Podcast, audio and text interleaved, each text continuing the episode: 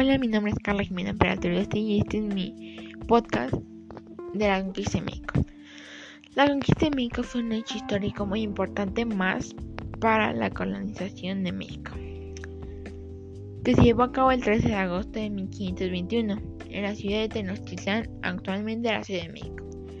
La conquista de México se menciona el sometimiento del Imperio Azteca por parte de los españoles al mando del conquistador español Hernán Cortés en nombre de la corona española que la representaba en ese momento el rey Carlos V. Como primer antecedente de la conquista de México, es el descubrimiento de América, que fue por Cristóbal Colón el 12 de octubre de 1492.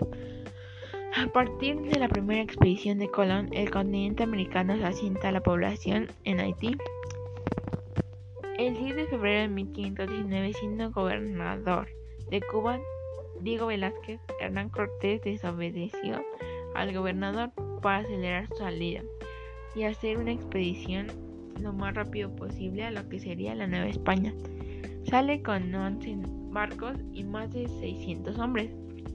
Los españoles llegan a las costas de México en la fecha de febrero de 1519. El primer lugar al que se arriban son las costas de la isla de Cozumel.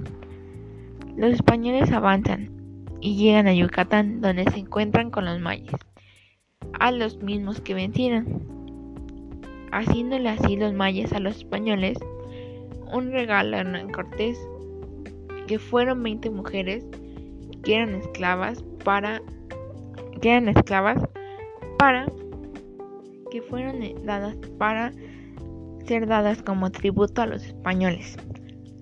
Ahí también, ahí entre ellas estaba la Malinche, conocedora del maya y del náhuatl. Los españoles continúan con su recorrido y llegan a las costas de Veracruz,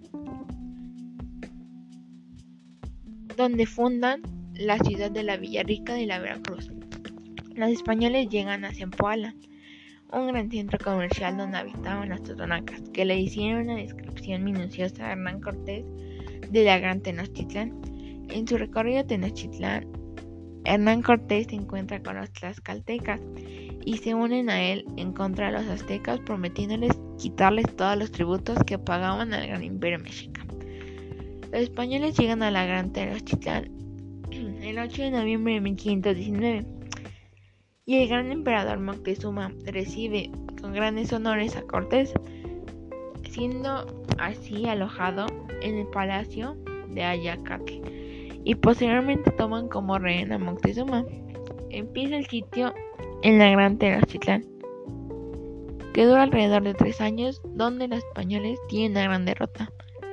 La noche triste, primero que fue el primero de julio de 1520.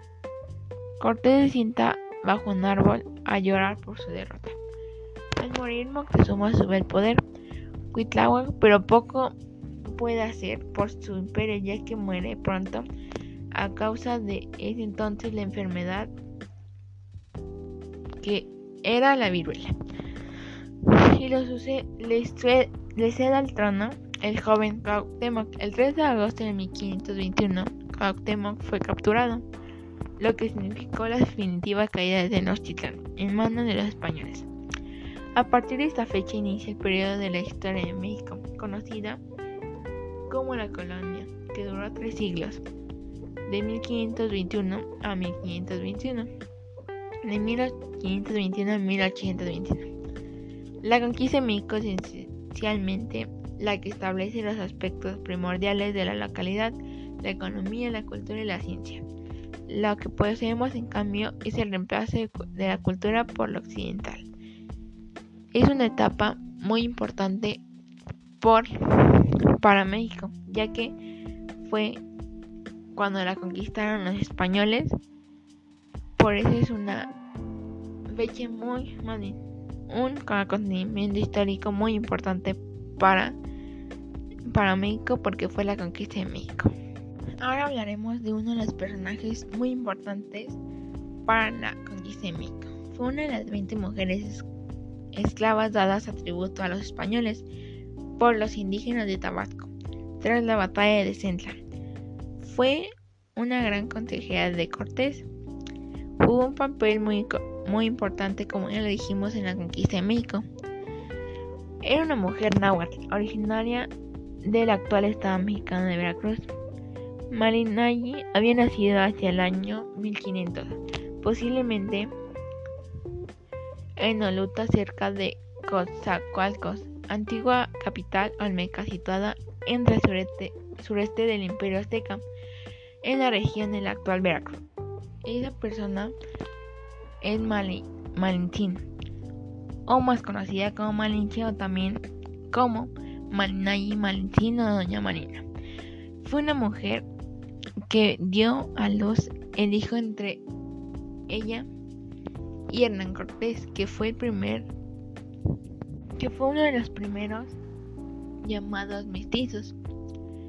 Esta mujer, mejor llamada como, mejor llamada como Malinche, falleció, falleció el 24 de enero de 1529 en la Ciudad de México. Estos son algunos datos interesantes que sabías o no sabías de la Malinche. La Malinche nació como Malinayi en honor a la diosa de la hierba, que podría traducirse como hierba, muerta. El nombre Tenepat le fue añadido después y significa el que habla con vivacidad. Tras ser bautizada como Marina, los aliados de Hernán Cortés se referían a ella como Doña Marina en la mayoría de ocasiones. A su vez, el malinchismo en México sirve para designar a la persona que prefiere un estilo de vida diferente al suyo. Según muchos escritos, o muchos afirman que sin la Malinche la conquista de México no habría sido posible, debido al nulo entendimiento de la lengua, ya que ésta sirvió como perfecta intérprete de español y náhuatl. Doña Marina o Malinche no solo se convirtió en servidora y amante de Hernán Cortés, sino que tuvo con él Martín, como ya le dijimos, considerado el primer representante del mestizaje.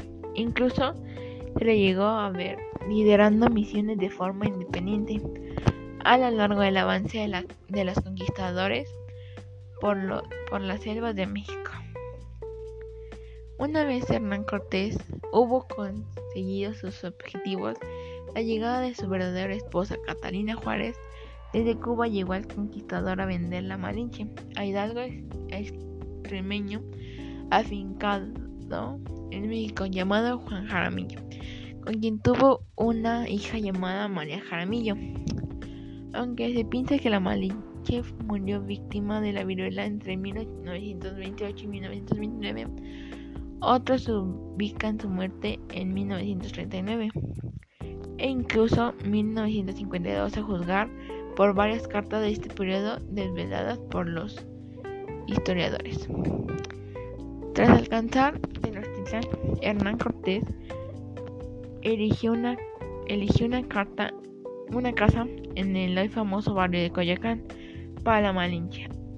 Para la Malinche. Actualmente esta vivienda, esta vivienda se ubica en el 57 de la calle Higuera. Si bien ningún museo o homenaje se rinden en este sometido a más de una superstición. La Malinche continúa siendo vista por los mexicanos como el sinónimo de traición, mientras otros expertos y pensadores que la catalogan como la reina del mestizaje. A su vez, la Malinche ha sido uno de los personajes históricos más investigados de México y su cultura, siendo protagonista de los cuadros de Diego Rivera, ensayos de Carlos Fuentes sobre la novela El laberinto de la soledad de Octavio, de Paz, en el que el actor cataloga a la Malinche como la la cruel encarnación de la condición femenina. Estos fueron algunos de unos algunos datos de la Malinche. Ahora estos son unos datos interesantes que podrías analizar ver de otro personaje muy importante para la conquista de México, que es Hernán Cortés. Su nombre completo fue Hernán Cortés de Monroy y Pizarro Altamirano. Nació en el una familia de hidalgos cercanos de la corte y estudió Salamanca, pero abandonó sus estudios en leyes para embarcarse al nuevo mundo. En sus últimos años se dedicó a escribirse un círculo intelectual donde acudía pensadores importantes para hablar de sus temas, de temas sociales. Escribió la historia verdadera de la conquista de la Nueva España según el historiador Christian Dober. Deseaba ser enterrado en México. La corona española lo prohibió y su cuerpo llegó hasta 1566. Hoy sus restos descansan en la iglesia del Hospital de la Purísima Concepción y de Nazareno en la Ciudad de México. Se dice que en la isla de Cuba fue casi obligado por Diego de Velázquez a casarse con una española porque mantenía una relación sentimental con una india taina y eso suscitaba desconfianza entre los españoles. Esos fueron algunos de los datos interesantes de Hernán Cortés. Y hasta aquí llega mi podcast de la conquista de México. Espero que les haya gustado.